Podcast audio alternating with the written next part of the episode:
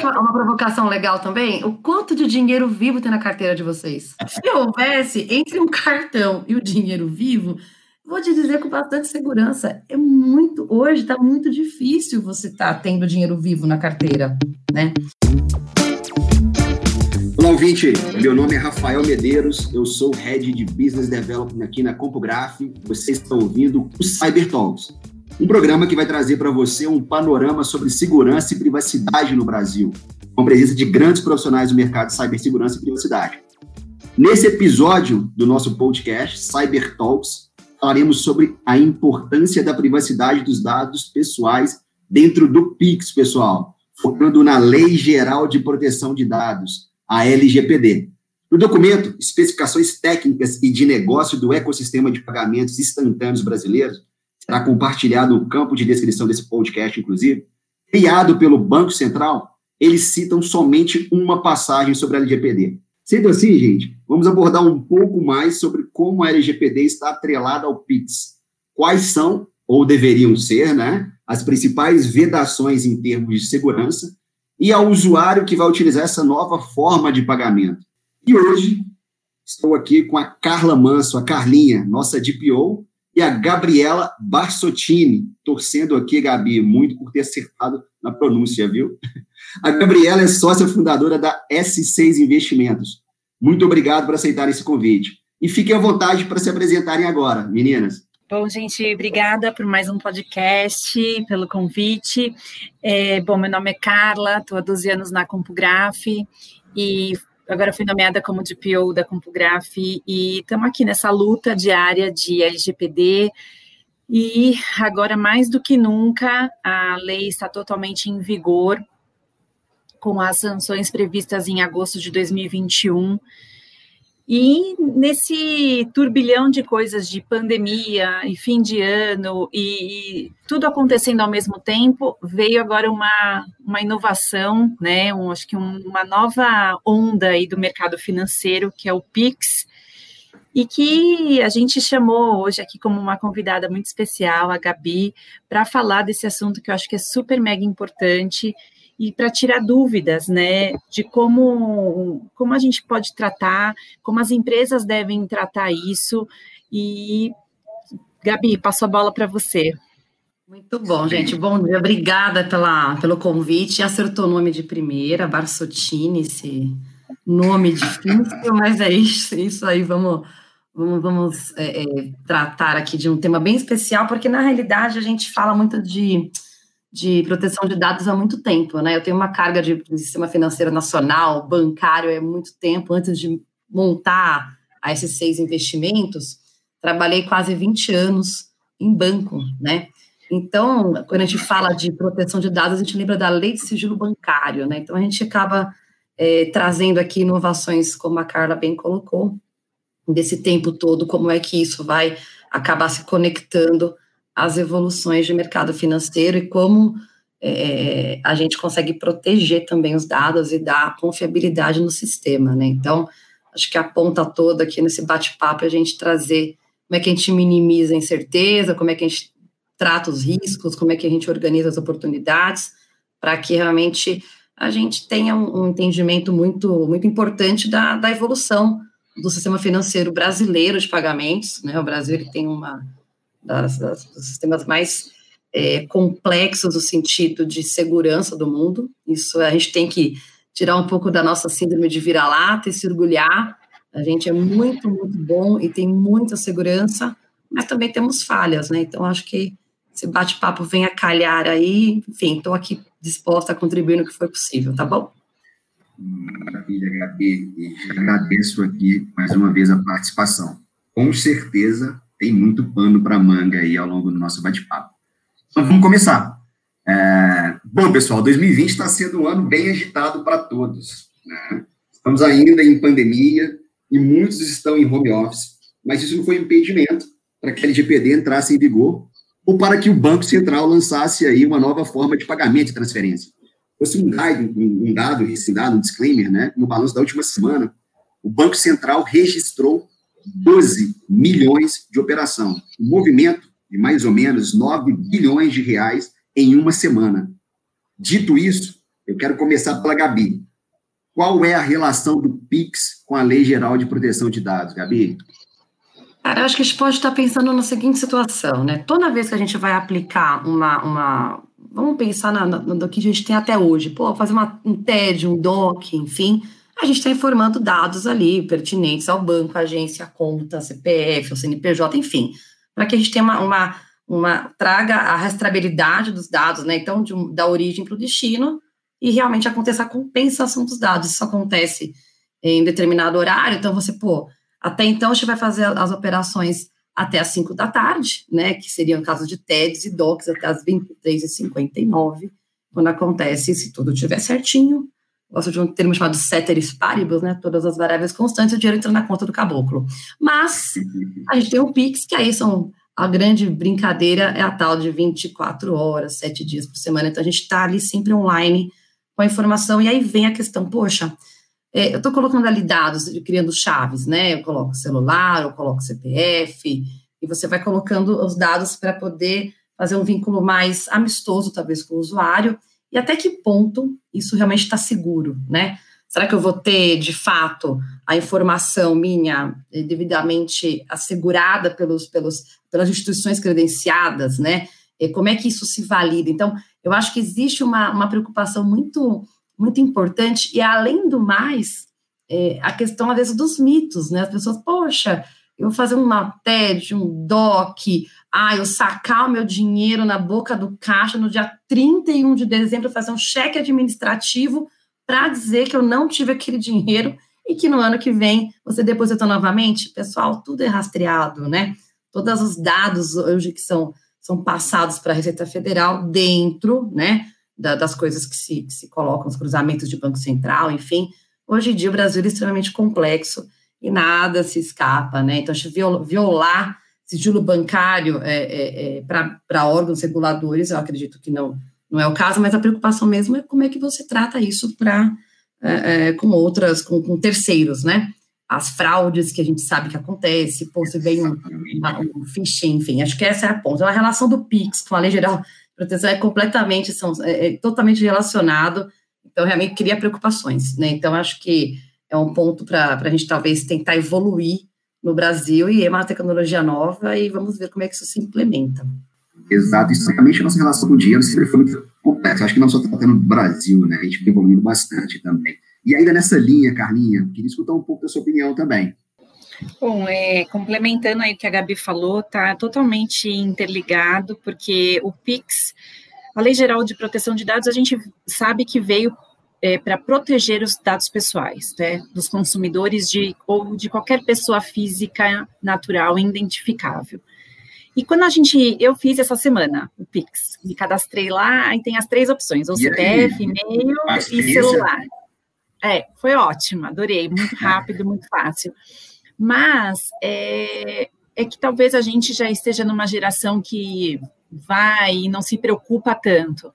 Mas tem um, uma parte né, da, da população que realmente fica nesse e se acontecer alguma coisa? Será que realmente meu dinheiro foi? Será que isso daí não vai gerar uma fraude? às vezes a fraude que, quando fala de financeiro, não sei ainda se as pessoas já tiveram esse clique de falar é, uma fraude de dinheiro e uma fraude de dados vazados. Então, eu acho que está intrinsecamente ligado, porque no momento que você se preocupa, que o consumidor acaba se preocupando. Putz, ai meu Deus, será que vão clonar minha conta? Será que vão clonar meu celular, meu cartão? E agora vai pegar meu CPF, vai jogar não sei aonde?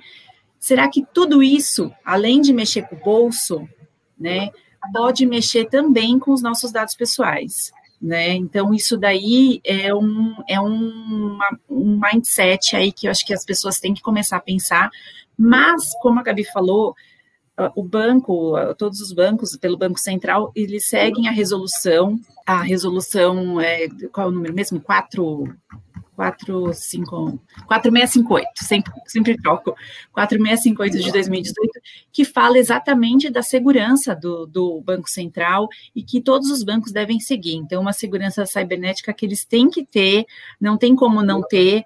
Então, é uma questão de.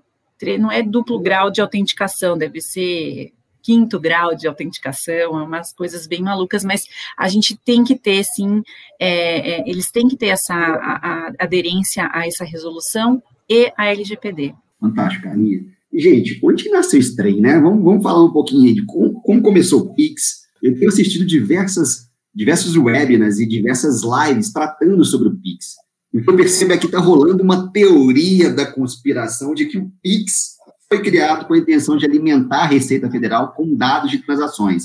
A criação do PIX, na sua visão, Gabi, veio de uma demanda de usuário ou das próprias instituições financeiras? Me conta esse. Cara, criação do PIX, assim, sabe o que eu acredito muito? Na tecnologia que ela é constante, né? É, então, pô, até um tempo atrás, é, pô, eu não vou falar empresas porque vai dizer que estou recomendando, mas, pô, tinha uma empresa com uma joint venture com o banco para poder fazer uma operação via WhatsApp, por exemplo, né? Ter Pix no WhatsApp. Então, a grande questão, gente, não é uma demanda, eu acho, do usuário ou dos bancos, né?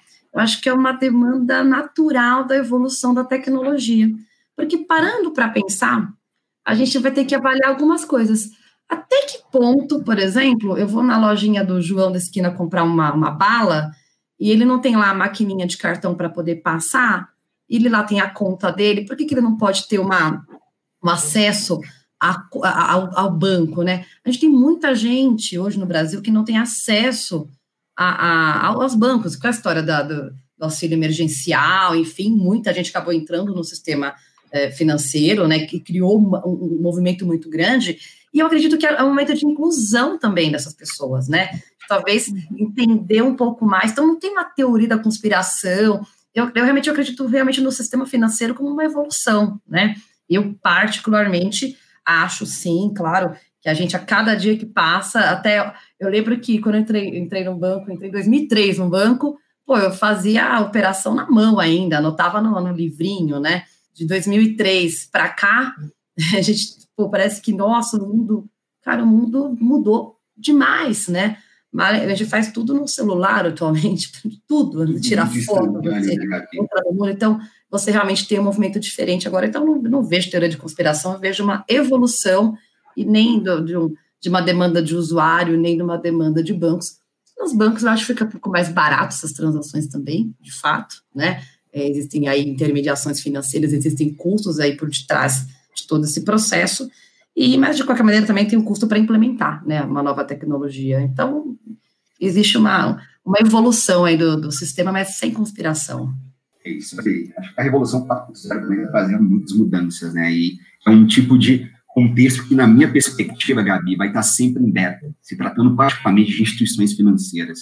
Né? De novo, a nossa relação com o dinheiro vem mudando todos os anos. Né? E deixa de ser um papel, alguma coisa tangível, e passa, tipo, assim, mais rápido, instantâneo, quem diria que a gente conseguiria fazer uma, uma transferência no sábado, às quatro da tarde, e queria na hora, e a gente rompeu essas barreiras aí de que é possível. Você acha, Carla?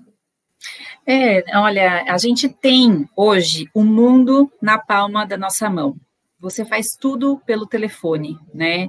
E eu não sei daqui quanto tempo, onde a gente vai fazer? Vai ser um chip? Não sei qual que vai ser a tecnologia, mas hoje a gente faz tudo, tudo. A gente paga conta, a gente faz mercado, a gente compra, a gente fala com, com as pessoas, a gente faz ligação, a gente resolve, manda e-mail, faz reunião, a gente resolve a vida praticamente pelo um telefone. Estranho falar, né? Porque há 10, 15 anos atrás não era assim, né?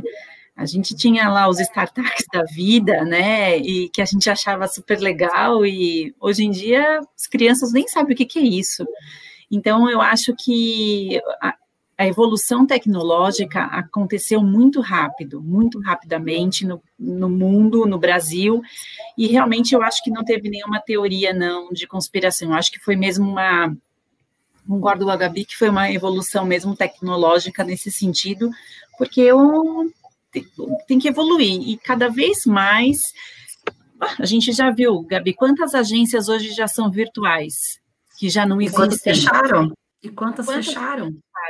Exato. Quantas estão virando co-working, na verdade, né? Inclusive. Mas sabe que é uma provocação legal também? O quanto de dinheiro vivo tem na carteira de vocês? Nossa, Quando você vai no um total de zero reais na minha carteira. Eu não tenho, pô, dinheiro, eu não tenho dinheiro. Mas enfim, se houvesse entre um cartão e o dinheiro vivo, vou te dizer com bastante segurança, é muito, hoje está muito difícil você estar tá tendo dinheiro vivo na carteira, né? É, então, a, a, questão hoje, pô, de até pagar bem, agora com a história do Pix, pô, dona Maria que fizer aqui um bolinho para mim aqui no condomínio para poder, ah, eu quero comer um bolinho, tá lá no grupo do condomínio, dona Maria, tô mandando para você um Pix na hora, ah, domingo, meio-dia, me dá um franguinho com bolinho, vou te transferir o dinheiro. Ah, nossa, mas... acaba a cerveja, quer dividir com um amigo. Poxa, eu transferi aqui da sua hora. Conta. Não tem mais discussão que pago depois, Exatamente. vai pagar na hora. É isso. Exatamente. Maravilha, concordo 100%, gente. Sobre, sobre, lendo de novo o documento, né, especificações técnicas de negócio do Banco Central, a Lei Geral de Proteção de Dados foi mencionada apenas uma vez nesse documento de forma bem coesa. Abre aspas. Portanto, deverão ser transmitidos e armazenados apenas os dados pessoais estritamente necessários ao funcionamento do sistema. Fecha aspas. Quais seriam os dados que os bancos podem armazenar e como garantir a privacidade deles, Carlinha? Olha, seguindo o princípio da lei, né, da finalidade é, da, da, Lei Geral de Proteção de Dados, a gente tem que ter, qualquer empresa deve coletar dados pessoais que são estritamente necessários para a operação. Então, se você está me dizendo que para operação bancária, né, a gente tem que analisar o core business do negócio. Então, é, se a operação bancária exige ah, os dados da conta, é o nome da pessoa, o CPF, e aí para fazer a transação eles pediram um e-mail ou alguma outra coisa que seria um embasamento para poder ter a rastreabilidade, te dar um comprovante, alguma coisa, ok.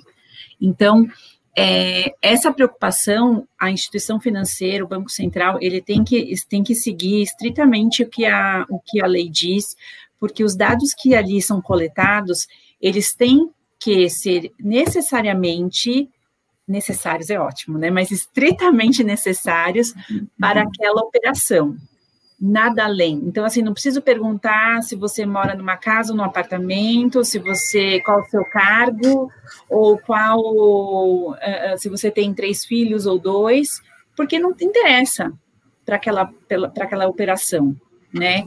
E o armazenamento desses dados e o gerenciamento desses dados é que cada banco, cada instituição financeira deve ter a sua ferramenta de gestão e de armazenamento de, de dados pessoais para garantir tanto a segurança quanto a privacidade. Eu sempre falo que quando você tem é, é, dentro de uma instituição financeira ou qualquer uma empresa, você tem duas correntes. Você tem a segurança desses dados e você tem o gerenciamento dos dados.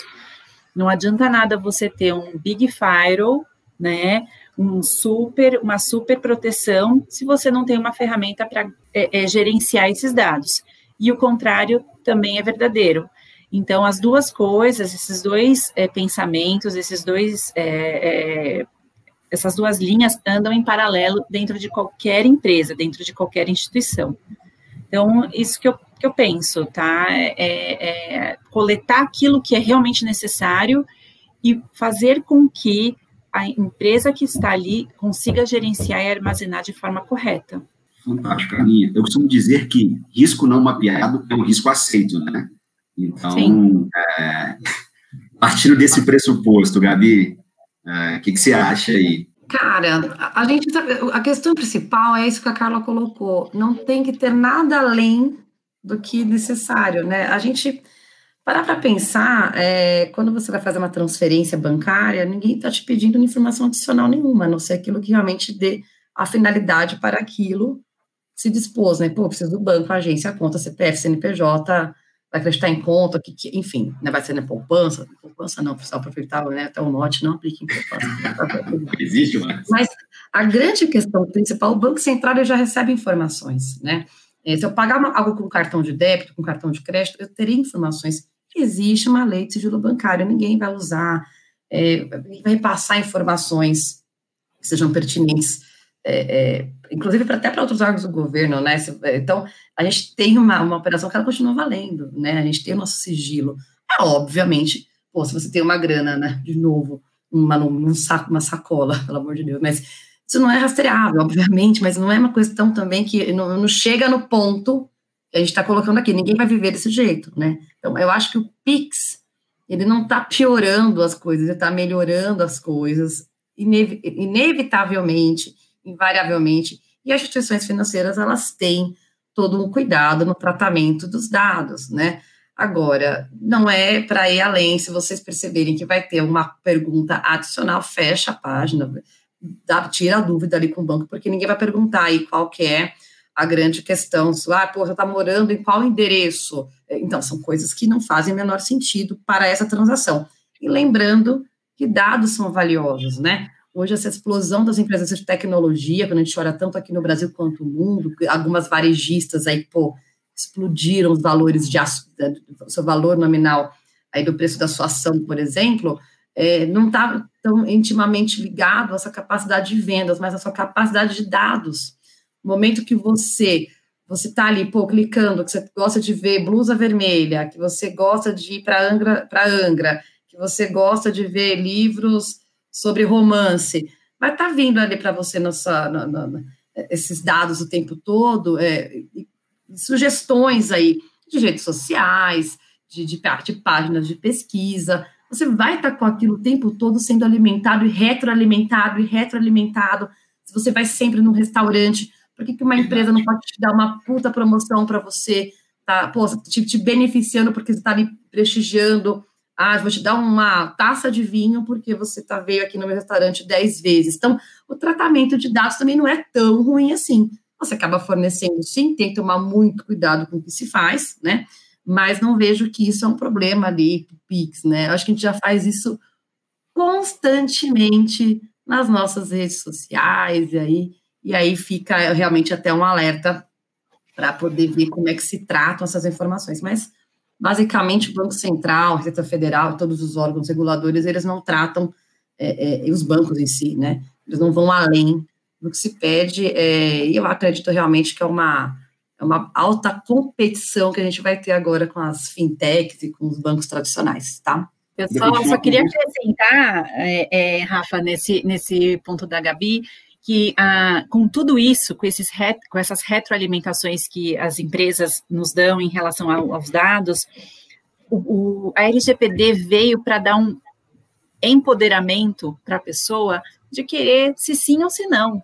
Então, eu tenho essa, uhum. essa, esse, essa capacidade, esse poder de dizer, olha, não quero receber, ah, eu gosto de ir para a praia, mas eu não quero receber nada de praia. Obrigada, já, já uhum. sei, já não quero. Então, Obrigada, não isso quero, é faz isso. com que é, é, esse sim e não que você pode exercer, esse seu direito de exercer, isso que veio pela lei, eu acho muito bacana, e eu acho que as pessoas têm que entender e têm que se fazer valer desse direito fantástico. Tratar como o melhor dos dois mundos, né?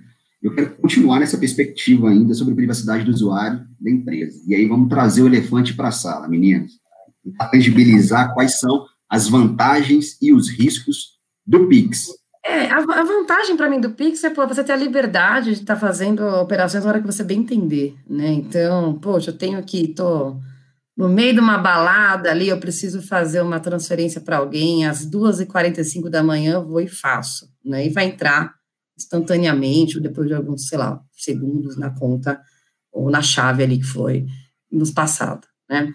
É, então, você vai ter uma, uma, uma, melhor competitividade, né? Então, você percebe que, poxa, quantos, quantos bancos pediram, poxa, faça aqui o cadastro, faça aqui o cadastro, né? Porque eles querem trazer esse público para dentro de casa, né? Então, essa competitividade é, traz mais benefícios também aos consumidores. Então, você traz realmente um movimento bem fluido é, e bem interessante mesmo de, de possibilidades aí de, de, de, ter contas melhor remuneradas, né? Você pode, pô, seja nosso cliente também, dar benefícios, dar cortesias. Eu acho que isso é uma parte bem interessante do Pix e a parte de tecnologia, como eu já coloquei. E dos riscos, de fato, assim, gente, não se enganem, tentativas de fraude vão acontecer, como já acontece, quantos e-mails as pessoas recebem, clica e coloca o dado, é uma página clonada do banco, coloca ali, aí vem o motoboy que traz um cartão, aí, enfim, infelizmente, essa engenharia social, a gente vai cansar de falar, de falar, poxa, não compartilha a senha, não aceita ajuda do estranho. Então, assim, é um mantra, né? Eu não sou mais bancária, mas é um mantra que a gente vai falar sempre, o tempo inteiro, para que tenha atenção, né? O banco, você lá conhece a Rosinha, que é a gerente do banco ali, pô, a Rosinha que te manda o e-mail, você sabe qual é o e-mail da Rosinha? Se vê uma outra coisa se fazendo passar pela Rosinha, liga para a Rosinha, pergunta para ela, você mandou um e-mail para mim? Tira a dúvida antes de você colocando os seus dados, né? Então, eu acho que o principal risco, é, não vejo a questão de vazamento de dados pelos órgãos reguladores nem pelos bancos, mas eu vejo o principal risco de talvez tentativas de fraude. Às vezes você vê, poxa, QR Code, que é algo que também está dentro ali do Pix, né? É, teve aí lives aí de né, um monte de artista, coisa e tal, que tinham QR Code fraudulento. No meio, da, imagina, no meio da, de, de vários canais de YouTube, ah, o, o canal do, do, do João Ezequinha, que estava fazendo um, um show. Um milhão de acessos por live, né? Aí o João Zequinha 2, João Zequinha 3, aí a pessoa que vai clicar ali para poder ver o jogo, que ela está assistindo o show, aí vem lá um QR Code que não tem nada a ver com o diabo da doação que ela queria fazer lá, de repente, da cesta básica, do que o que for, e aí acabou mandando uma grana para um lugar que não tinha nada a ver, era para ajudar algum hospital, não foi o dinheiro, né? Foi para um outro canto aí, aí já é uma, uma esfera criminal, enfim. Então, a engenharia social vai ter gente aí para o bem e para o mal, enfim, para poder trabalhar com isso, mas eu acho que os principais riscos são é, é, referente aos usuários, né? Nem tanto a questão da tecnologia em si. Fantástico. É, isso é quase parte do, de 24 horas do nosso trabalho, né, Carlinha? Assim, a gente escuta muito isso também dos nossos clientes, das pessoas que a gente conversa, do próprio ecossistema e comunidade de segurança da informação e privacidade de dados. É, queria ouvir um pouco da sua opinião também, Carla, sobre isso. Não, o, o banco, a área de TI, as áreas de TI dos bancos, elas estão muito preocupadas com segurança, porque isso afeta diretamente a toda uma questão de, de do, do sigilo bancário, que pode, é, é, por mais que tenha esse sigilo, que é, a lei do sigilo é super é, é valiosa, e se além de vazar esses dados e tiver essa quebra do sigilo, é um risco muito sério para o banco, né? Uma multa que pode ser gerada aí para o banco, a imagem do banco, da instituição é bem complicada. Então, as empresas, elas não, a gente tem que, tem que ter em mente é, as fintechs, enfim, as empresas, instituições financeiras, que a segurança da informação, a segurança dos dados é muito importante de, de, de forma tá, tem que estar tá sempre renovando, porque esse mundo de hackers, esse mundo de vazamento de dados está cada vez mais é, é, essa moeda de troca nesse mundo, né? De, de vale muito. Então, antigamente sequestravam as pessoas, né? Fazia aquele sequestro relâmpago, e aí a gente ia lá para o caixa eletrônico, Deus me livre, quase morria, tinha que rapar todo o dinheiro da conta, aquela coisa toda. Hoje em dia, as empresas são chantageadas dessa forma, se não tiverem uma segurança ferrada, uma segurança bem protegida é, e, e o gerenciamento bem feito. Então, eu acredito e que cada vez mais é um ramo que é uma, uma área e uma, uma preocupação que não, nunca vai morrer dentro das empresas. Legal demais, meninas. E tudo isso que a gente está falando intersecciona muito com um macro tema que eu gosto bastante, que é conscientização. Porque entre um atacante e quem está recebendo o um ataque, a gente tem um perímetro que não tem como controlar, né? É o próprio usuário, né? Que é a pessoa ali. Então, você acredita que o usuário está preparado para essa nova forma de pagamento ou ele precisa se educar? E como educar esse usuário? E, é função, de fato, de cada banco fazer isso? O que você acha, Gabi? Devolver essa bomba para você aí. Nossa, isso aqui dá horas a gente conversar, né? Porque eu, eu, antes de falar sobre. Eu vou falar sobre educação financeira. Isso deveria ser matéria básica na escola primária. As pessoas deveriam. Isso é, uma, é função do governo federal, estadual, municipal, colocar educação financeira nas escolas. Fim, tá? Quando você tem empoderamento daquilo que você está fazendo, de você conseguir entender o que acontece com o seu dinheiro, suas escolhas sobre formas do que fazer, seja suas transações comerciais, etc, etc, fica muito mais evidente, fica muito mais simples, né? Então, assim, as pessoas, é, se você parar para pensar, poxa, no meio de pandemia, que inferno, você vê o banco lotado. E, cara, a gente não está falando de agora. Eu estou falando de março, estou falando de abril, da fila para receber o auxílio emergencial, de pessoas fraudando o sistema que não tinham que receber o auxílio emergencial. Né? Vem daí já a questão da educação, obviamente cultural, e da parte da educação financeira. Então, o brasileiro, o povo, o mundo, assim, globalmente falando, mas não ficar só no nosso, no nosso, nosso quintal, a gente precisa ter uma, uma, uma questão que, sim, a gente se acostuma, obviamente, com as coisas, né, com, com o status quo, mas também a gente é muito diria que nessa geração as coisas acontecem também de uma revolução, né? Essas mudanças são muito rápidas. Então, a partir do que a gente precisa da consciência, né, da, de, de uma, uma educação financeira que venha, né, seja de top-down, mas, mas que desperte de verdade nas pessoas essa necessidade, né, desse empoderamento de informação, ao mesmo tempo você fala, poxa, por que que as coisas não podem dar certo e milagres. Então, eu acho que os bancos eles vão acabar sempre incentivando, porque sim, o banco não quer o cara na fila lá para poder pagar a conta. O cara não, o banco não quer, ele não, não quer mais essa pessoa. O banco, sim, gente, o banco ele quer aquele cliente dentro dali para poder estar tá entregando as metas que ele quer entregar.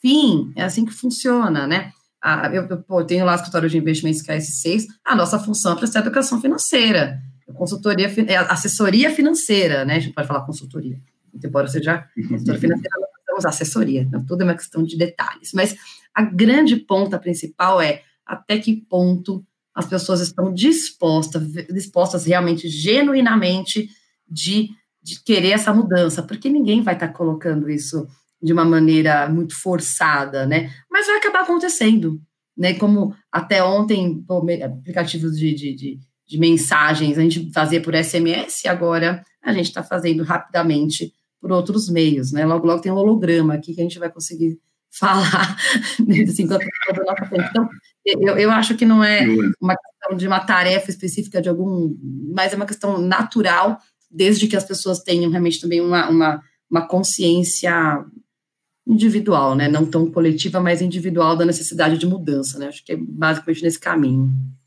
Carlinha, é uma responsabilidade dividida mesmo?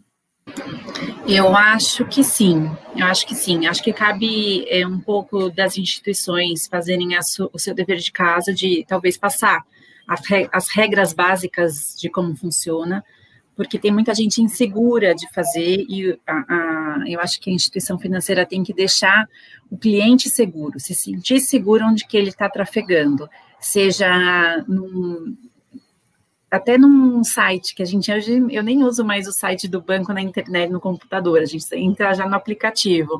Então, é, desde quando começou a questão, ah, entra no site do banco e faz uma transação. E aí a gente acabou mais usando o, o celular, o aparelho telefônico. Então, por quê? Porque o banco, as propagandas, a, a, conscientização que os bancos começaram a fazer é, foi deixando isso claro, olha, isso é seguro, isso é ok. Então, acho que isso vai acostumando e vai deixando o consumidor é, tranquilo em fazer, né? É, até, por exemplo, minha mãe, que não usa, vai em banco, não usa nada no telefone e ela fala, ah, esse negócio de Pix, pode cadastrar? Será que é? Ah, eu li no jornal que é tudo bem. Então, é... Sim, porque tem medo de uma coisa, entendeu? Porque, e até assim, ela, eu fazer ela acreditar, não, tudo bem, mãe, beleza, ok, é complicado. Então, é, é o dia a dia, e eu acho que cabe a nós, é, mais jovens, também ajudar né? Não tão jovens, né? Mas ajudar todo mundo. Sim, e a média de 23, 25 aqui, tá tudo certo. Isso. 20, 20, Rafa, 20. E aí. E aí a gente passar essa confiança dos dois lados. Eu acho que isso é super importante, isso não tenha, não tenha é, dúvidas. Só quero fazer só um complemento bem rapidinho. Quantas pessoas que recebem, por exemplo, aposentadoria, acho que é bacana colocar isso, né? A apostadoria vai no banco, saca o dinheiro inteiro, coloca no bolso e vai lá comprar as coisas em dinheiro vivo, né? Pô, é, então, assim, muita gente faz isso ainda, né? Então, é, de verdade, assim, é, e pô, o banco vai falar, vai falar, vai falar, vai falar, mas a pessoa gosta de ir no banco, gosta de ir lá sacar e ficar exposta a um risco de um assalto, por exemplo, né? Quantas vezes aconteceu? Eu já vi, eu já vi acontecer muitas vezes quando eu trabalhei esses anos todos em banco, nos últimos sete, oito anos não, mas quando eu trabalhava, trabalhava em agência bancária era muito triste, né? Você vê um, um senhorzinho lá sacando dinheiro, enfim, as coisas, e o dinheiro dele ir embora. Então, essa parte acho que é, é bem, bem importante colocar que o Pix pode ajudar bastante quando você tem a, essa implementação de falar, você não precisa sacar o dinheirinho todo, você consegue viver de, uma, de outro modo, né? Então, vamos, vamos torcer aí para as evoluções, né, acontecerem de uma maneira bacana. Total sentido, Gabi. E Pessoal, infelizmente estamos chegando no finalzinho, mas antes, a pergunta do milhão, Gabi. Meu Deus. O futuro, que não está tão distante. Qual seria o futuro do Pix? E se você acredita que ele vai se tornar algo comum, né, gerente mesmo, vai acabar no esquecimento com tantas outras features né, que são desenvolvidas aí no tempo inteiro, ou novas funções que né, proporcionam experiência nova e por aí vai para todo usuário. Cara, que coisa bacana, né? Inovação sempre é algo bacana e eu diria que é algo que não tem fim, né? Então, acho que a grande ponta do, do ser humano, a gente tem uma capacidade incrível de estar sempre inovando e estar progredindo e estar é, é, evoluindo, né? Então, eu, eu sim, eu acredito que vai ser uma tecnologia totalmente implementada, as pessoas vão acabar aceitando isso numa boa. Realmente, quando começar a entender vai ter um puta de um problema de uma guerra aí santa com o pessoal de maquininha de cartão, então vai ter, vai ter algumas coisas que serão bem importantes, que no sentido de você ter, eu acho que o grande futuro do Pix, talvez, é a liberdade total do sistema financeiro, é, até do mercado de capitais, enfim, eu acho que na hora que você abre a mente e tem os processos de portabilidade mais simplificados, eu acho que essa tecnologia ela vai trazer uma liberdade do cliente estar tá fazendo as escolhas que ele bem entender, sabe? Ele não ter que ficar dependendo do gerente do banco dele, estar tá aprovando nada, ele vai toma a decisão do que ele quer fazer. É, é, então, eu acho que o Pix ele vai vir com uma questão realmente do, da, do, dos meios de pagamento, de troca, mas ele é muito mais que tudo isso. Ele traz para a gente uma tecnologia 24 horas, 7 dias por semana, full time, e que ela pode sim ser implementada em outros ramos, no, então, para poder fomentar aí uma, uma maior competitividade no mercado de capitais brasileiro, para a gente ter uma maior competitividade é, realmente nas empresas, para poder, poxa, fazer é, a mesma questão das empresas hoje, né, de qualquer, quando um comércio varejista, enfim, você vai ter hoje muito mais possibilidade, eu penso, para um futuro muito próspero, em ter quanto mais competitividade, mais benefícios aí para o consumidor, e mais o pessoal tem que rebolar para poder conseguir é, alinhar aí. A grande questão vai ser produto vai ser commodity e serviço vai ser o diferencial. Quem prestar o melhor serviço ganha a fatia do bolo com bastante cobertura. E é isso que eu acredito. Fantástico. Cirúrgica. E sou um privilegiado, porque estou vivi e vivendo para ver isso acontecer. É, e para você, Carlinhos, o que você acha? Ah, eu acho que tem é, total perspectiva de continuidade nisso, até porque o mundo já é PIX, né? Você vê, pelo que eu estava pesquisando, os Estados Unidos tem, acho que desde 2017, Índia, Reino Unido, enfim, todos já estão nesse movimento há um certo tempo. E a tendência do Brasil é, é logicamente, acabar seguindo as tecnologias é, do mundo. E eu acho que isso só tende a, a, a melhorar, né? Eu acho que isso daqui é só uma ponta de um iceberg que vai vir é, para o melhor. Isso é sempre são inovações tecnológicas que o mundo está proporcionando para a gente e que eu sempre falo que que venha para o bem, que isso, que as coisas que, que sejam inovadoras, que sejam é, que, que, agreguem valor é, para a humanidade, que agreguem coisas boas para crescimento da população, crescimento que eu digo é, de, de, enfim, de um comércio, de, um, de um, uma questão saudável, nada muito é, daquela guerra, né? Então, eu acho que a inovação tecnológica, ela tem que ser, sim, cada vez melhor, mas sempre respeitando os limites de, de uma questão ok, de uma questão serena, de um apaziguamento bem bom. Gabi, Carlinha, obrigado novamente por esse bate-papo. É muito bom poder aprender cada vez mais sobre como a LGPD está presente no nosso dia a dia, né? Para quem gostou é. desse conteúdo, ainda não acabou. Nesse mês, estamos com a campanha Tecnologias do Futuro e Privacidade de Dados. Qual o desafio? Vou deixar todos os links aqui na descrição do podcast. Muito obrigado novamente, Carlinha e Gabi. Foi uma aula e prazer conhecê-la, viu, Gabi?